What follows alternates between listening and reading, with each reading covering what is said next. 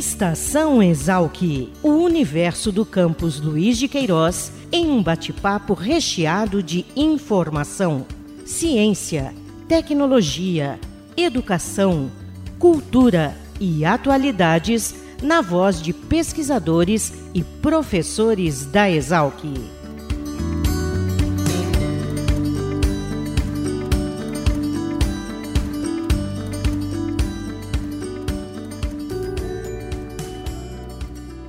Olá, sejam bem-vindos a mais um Estação Exalc, o podcast da Escola Superior de Agricultura Luiz de Queiroz, a Exalc, unidade da USP, localizada em Piracicaba. Eu sou Caio Albuquerque e o episódio de hoje está inserido na série que trata das contribuições da universidade na constituição de políticas públicas.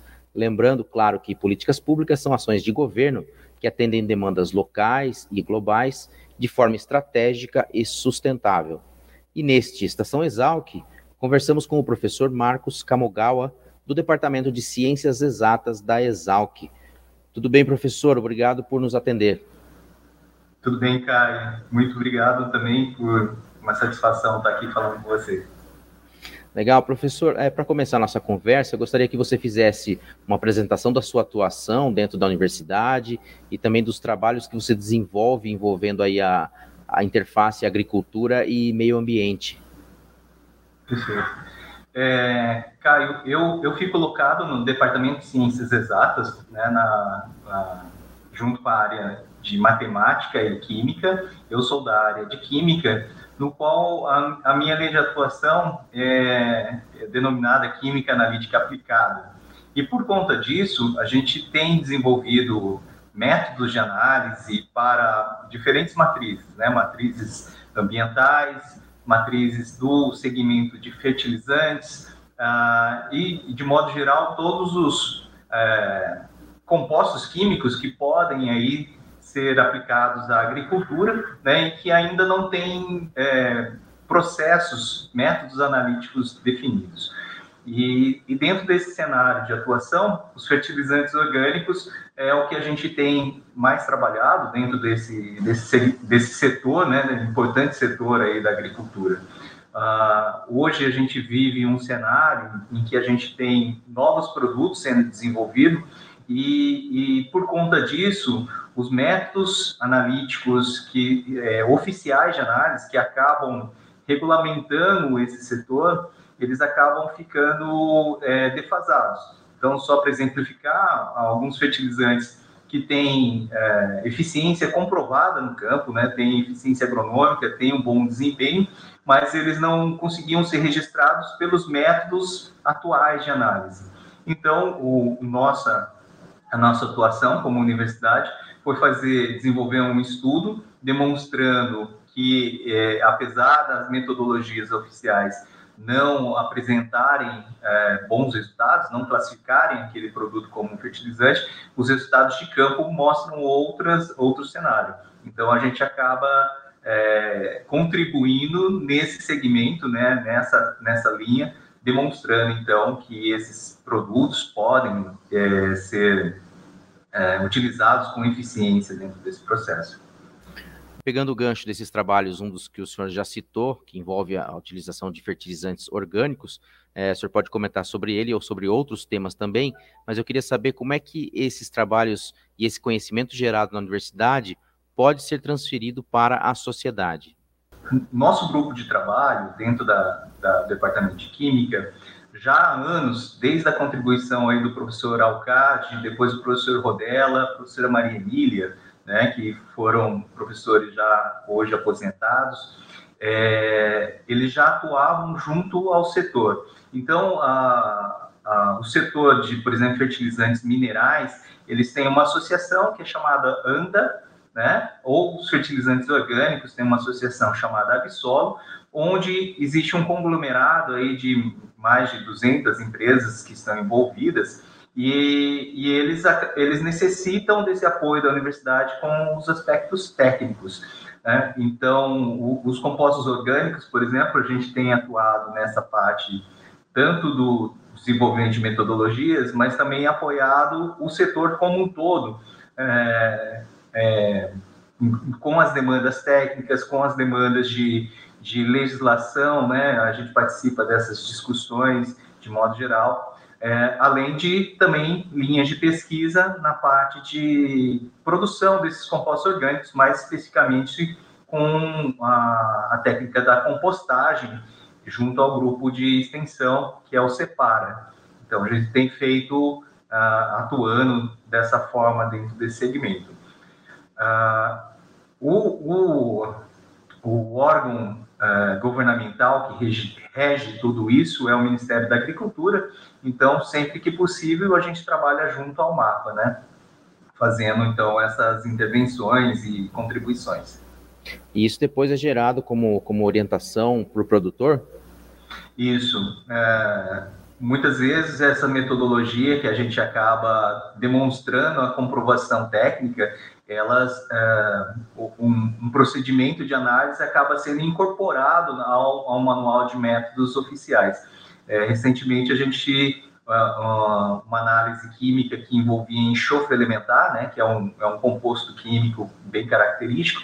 Ele tem é, uma eficiente comprovação no campo, mas a metodologia analítica não se encaixava. E é com a nossa proposta de trabalho, isso foi inserido como um, um novo método oficial de análise. Então, ele passa agora a ser é, oficial e servir para todo, todo o segmento, né?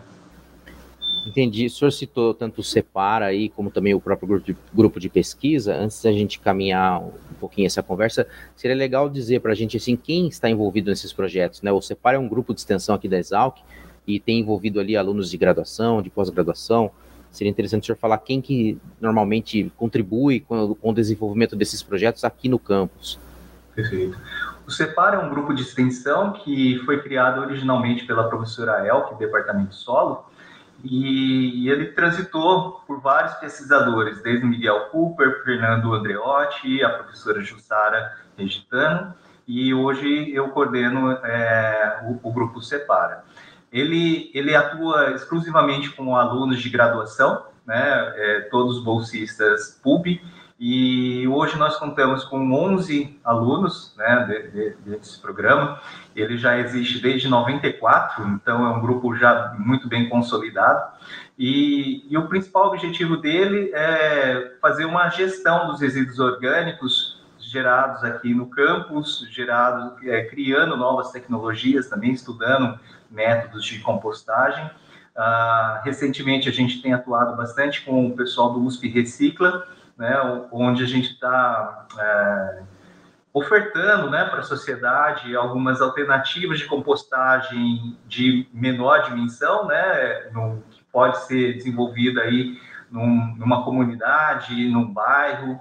É, a exemplo disso, a gente tem aqui a Praça da Coruja, onde foi criado um, um, um dispositivo de compostagem né, passivo, no qual toda a comunidade, a vizinhança, ele pode levar seu resíduo orgânico tratado. Com o objetivo, então, de fazer uma melhor gestão desse resíduo orgânico. Né? Então, a contribuição para a sociedade em si seria a gente desonera a, o órgão público com esse resíduo que pode ser transformado em um fertilizante orgânico que pode ser utilizado aí como, como adubo no jardim, nas hortas, de modo geral. O senhor já citou aí o trabalho relacionado com, que tem relação direta com o Ministério da Agricultura, mas a gente sabe que a universidade é muito cobrada para desenvolver ações, projetos de pesquisas é, que têm uma, uma, ligação direta com o seu entorno, né? E a Exalc está aí localizada em Piracicaba. É, eu queria saber se dentro desses projetos que o senhor desenvolve, é, tem alguns que têm uma ligação direta e que podem trazer um benefício direto para a cidade de Piracicaba. Perfeito.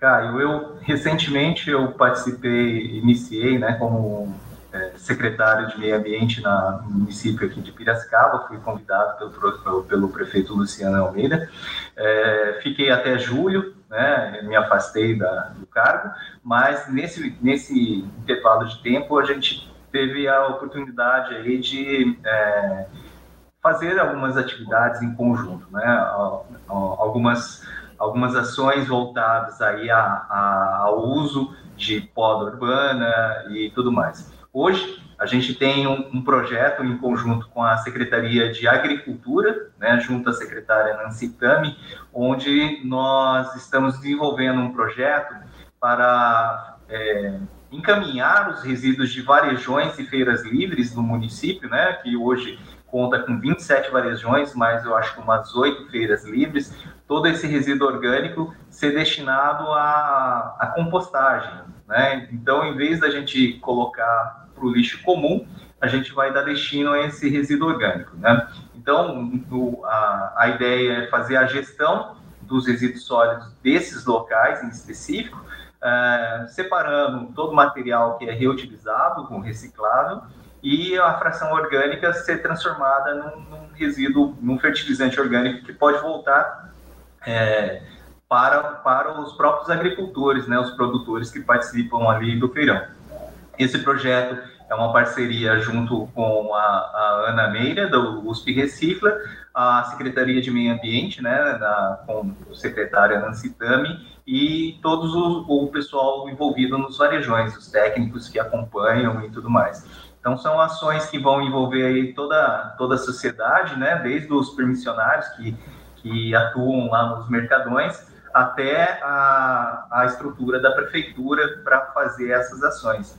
E, e se houver, tiver um grande sucesso nessa proposta, é que a gente estenda isso para outros departamentos também dentro desse, desse cenário.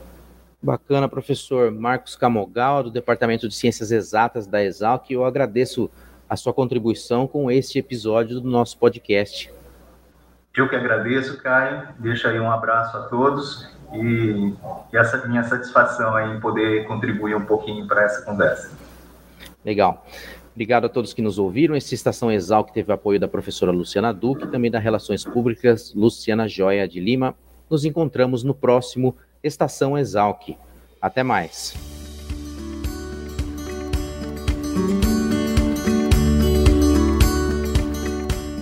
Estação Exalc, o podcast da Escola Superior de Agricultura Luiz de Queiroz. Uma produção da Divisão de Comunicação da Exalc. Acompanhe nossa programação pelo site exalc.usp.br. .br